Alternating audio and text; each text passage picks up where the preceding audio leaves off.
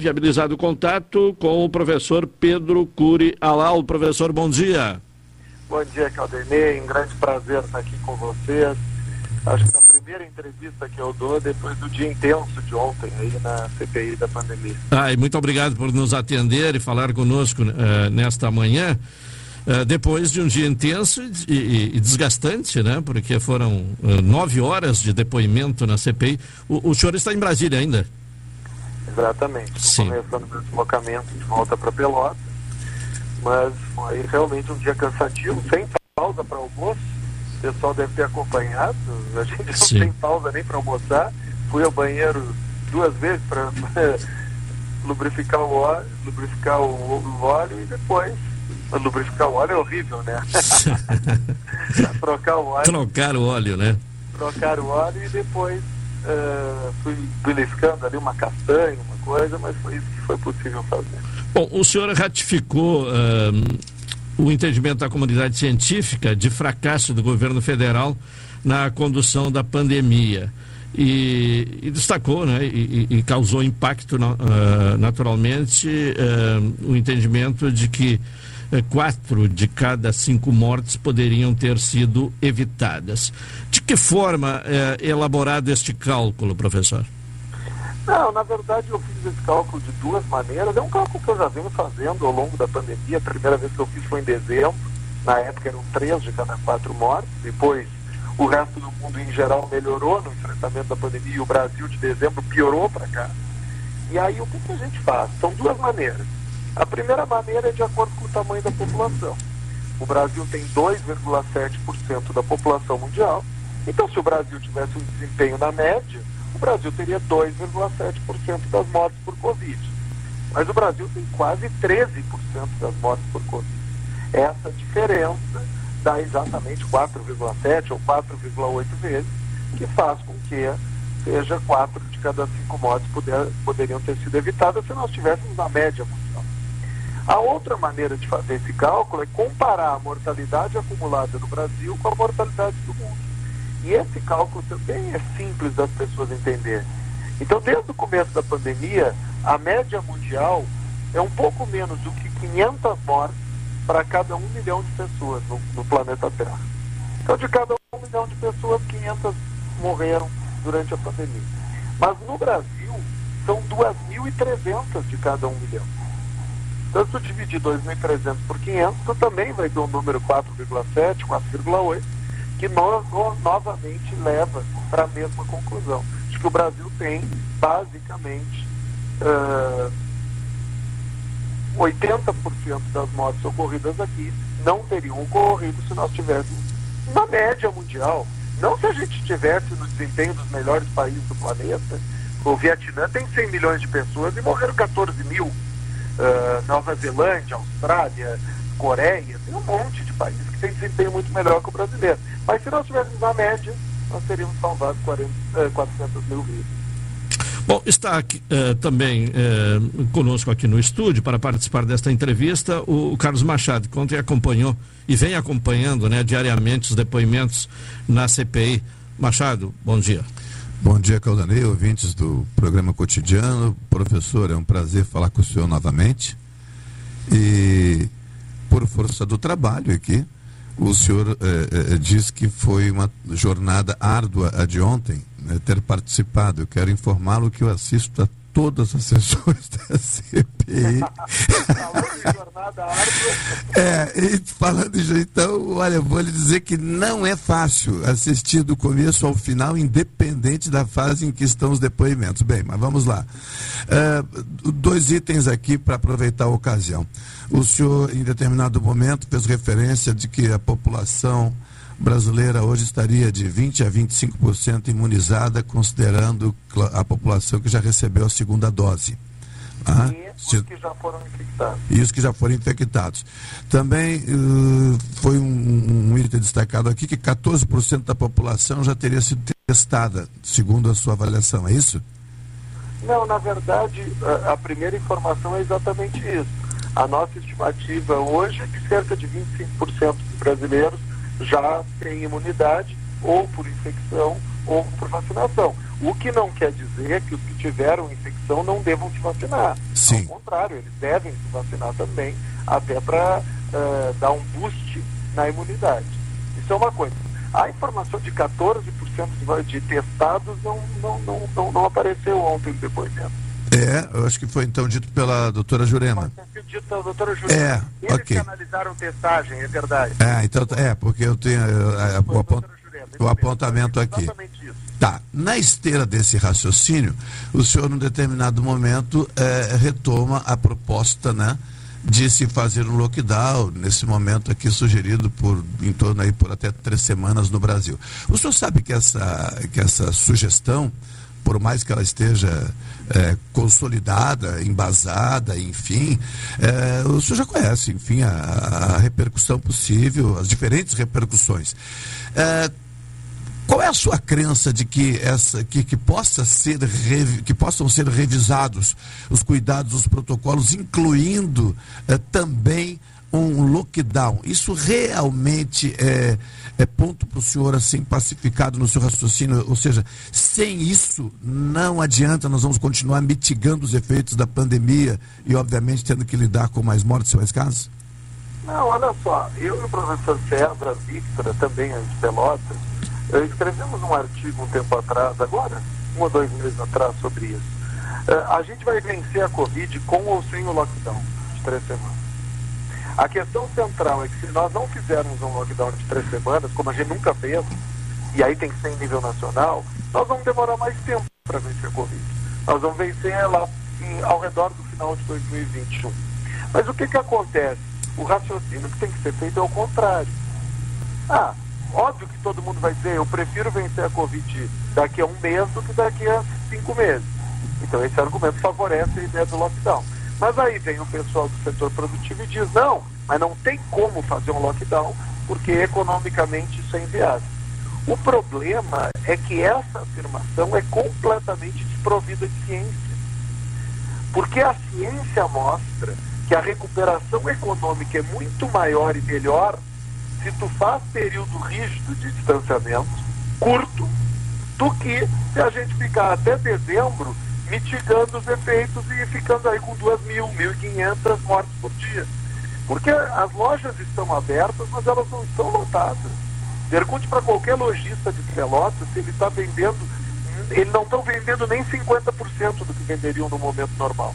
Então, esse sofrimento de longo prazo, a meia boca, é muito pior para a economia do que um sofrimento curto e radical que a gente nunca fez. Então, assim, essa é uma tese que toda a ciência mundial defende.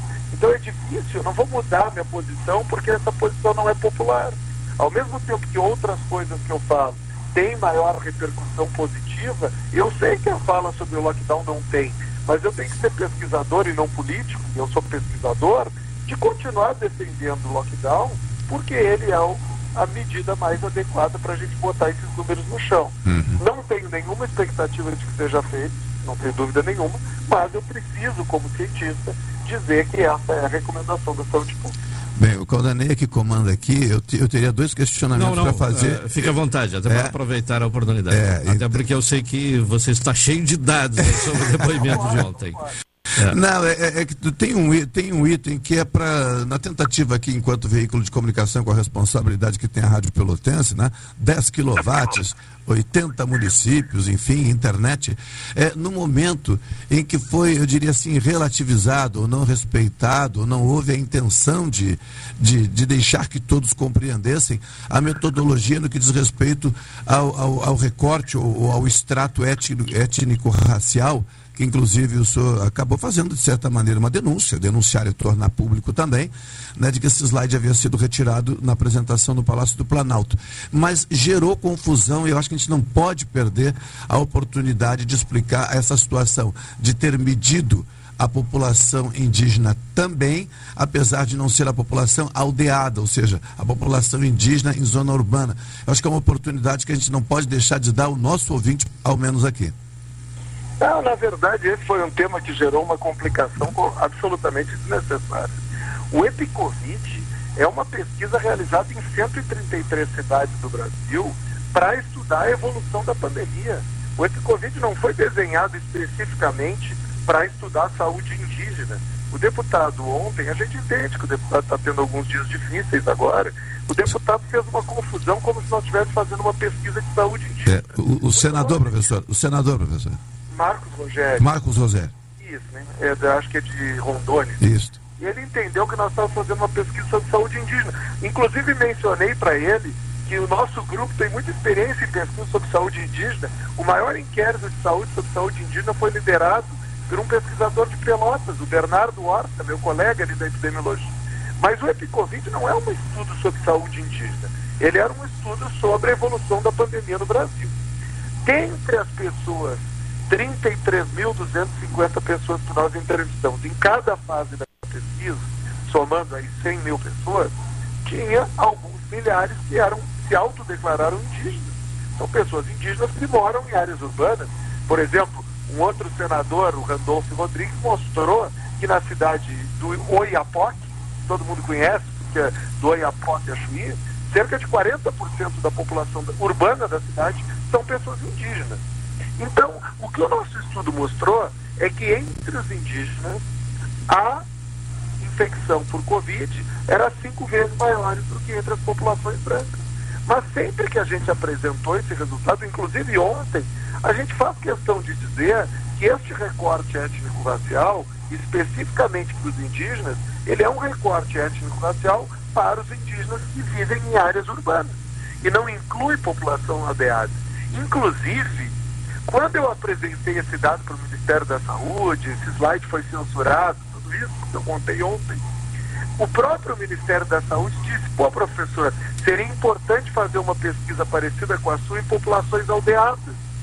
E eu respondi numa reunião para o Ministério, olha, acho que é super importante mesmo, mas acho que era interessante vocês contratarem outro grupo de pesquisa que não da UFPEL, porque a maioria das populações aldeadas está na região norte do Brasil, tem vários grupos da região norte experientes para fazer estudo em população aldeada.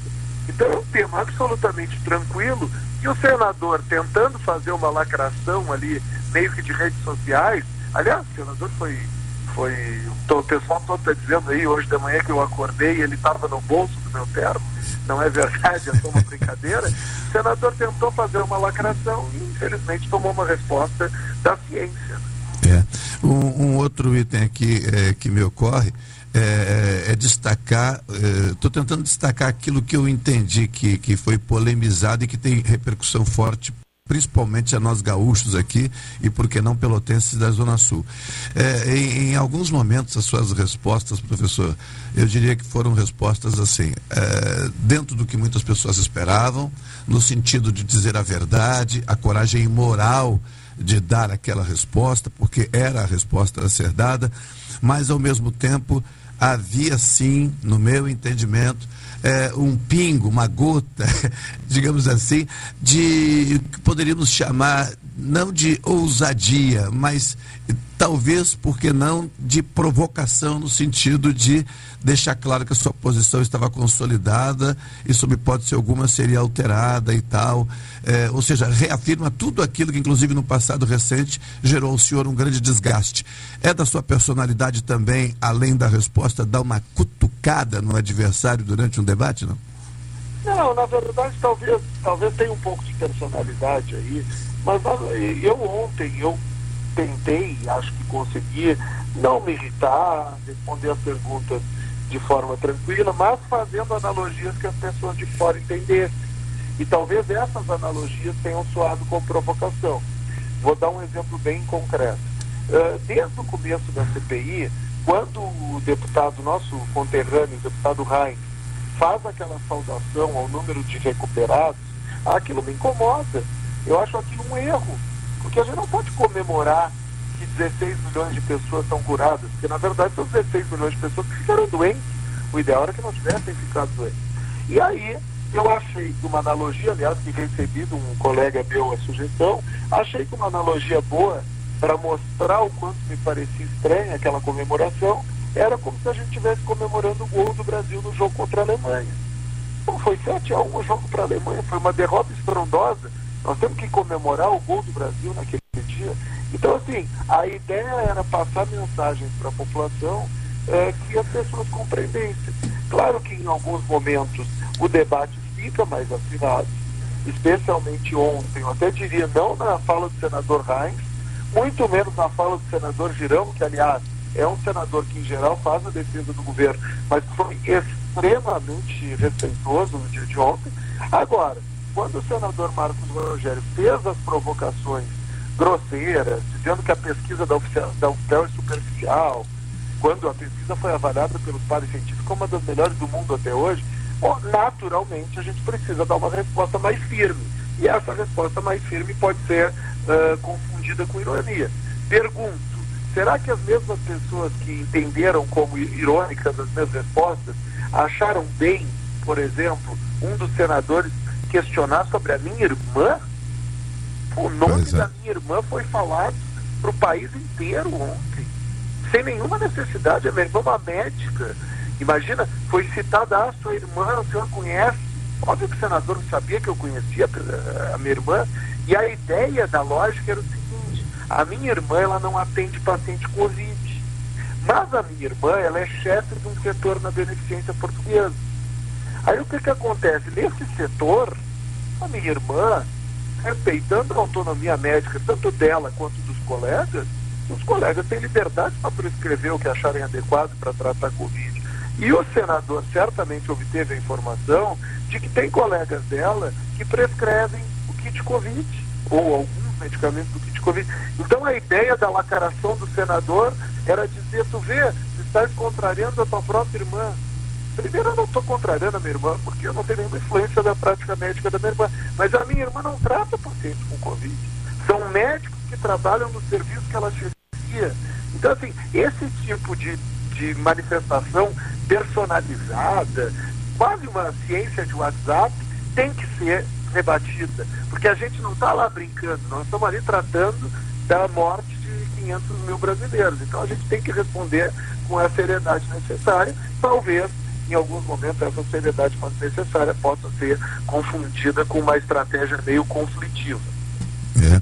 Bom, professor, da minha parte aqui para encerrar, né, para não incomodar mais o, o amigo que está cansado também, para deixar que o Claudinei conclua com questões que ele tenha, a, a doutora Jurema ontem sugeriu, fez algumas sugestões e eu diria que a de mais interesse público, percebido aqui, é a criação de uma frente nacional de combate à pandemia envolvendo o governo e todos os setores da sociedade. O senhor já esteve no Palácio do Planalto, o senhor está no ambiente da pesquisa, o senhor teve o contato com a classe política no Senado Federal em função da CPI. Qual é a possibilidade de se alterar o rumo é, é, é, dessa estratégia de combate à pandemia? Existe, não existe, ou ficaremos por conta daquilo que o senhor disse agora há pouco? Vamos ter de aguardar é, é, vencer a pandemia com o tempo, dentro das condições que nós temos, e é isso e a tendência é que não mude. Não, olha só, nós tivemos vitórias. A gente tem que saber, e essa é a diferença do pesquisador e do político. Se eu fosse um político de oposição, a minha resposta para ti seria: está tudo errado, vai seguir errado e Deus nos acuda. Mas não é verdade. Houve evoluções. Por exemplo, o atual ministro da Saúde, que tem uma série de pontos a serem criticados, mas ele tem feito um investimento correto na vacinação e na aceleração da vacinação. Embora eu ache equivocada a postura dele de não se posicionar contra algumas manifestações, por exemplo, a manifestação do Bolsonaro sobre a questão da máscara, eu acho que ele tinha que ter dito que estava errada a manifestação, mesmo sendo subordinado. Porque ali ele não, não tem defesa para o ministro da Saúde uh, uh, botar para baixo do tapete aquela declaração. Mas, por outro lado, o ministro da Saúde tem feito um bom trabalho em estimular a vacinação. A vacinação no Brasil, ontem mesmo eu falei, ela está acelerando. Nós estamos chegando perto de um milhão e meio de média, que é o que eu falo há, há meses, eu e o César escrevemos também naquele artigo. Então, assim, acho que estamos avançando de um lado, que é a vacinação. Infelizmente, não estamos avançando nos outros. Vamos, através da vacinação, vencer o coronavírus.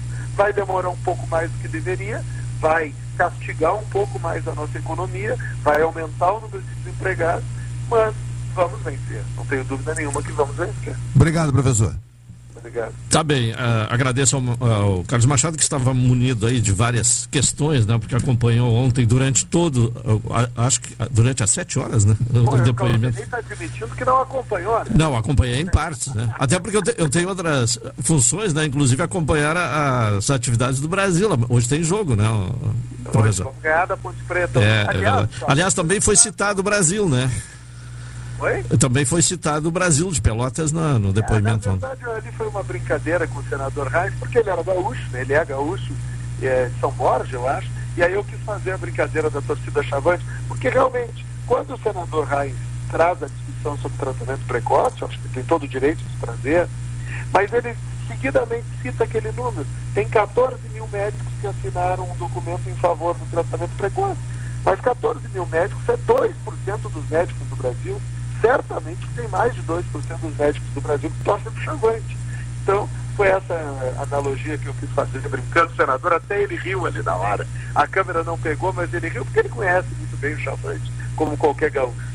Tá bem, uma questão para finalizar a entrevista, professor. O, o, o senhor sugeriu que a, a CPI investigue o, o, novo estudo, né, o, uh, Precov, uh, que está uh, sendo preparado. E, e, a, a, e a questão é, é sobre o valor que custaria em torno de 200 milhões de reais.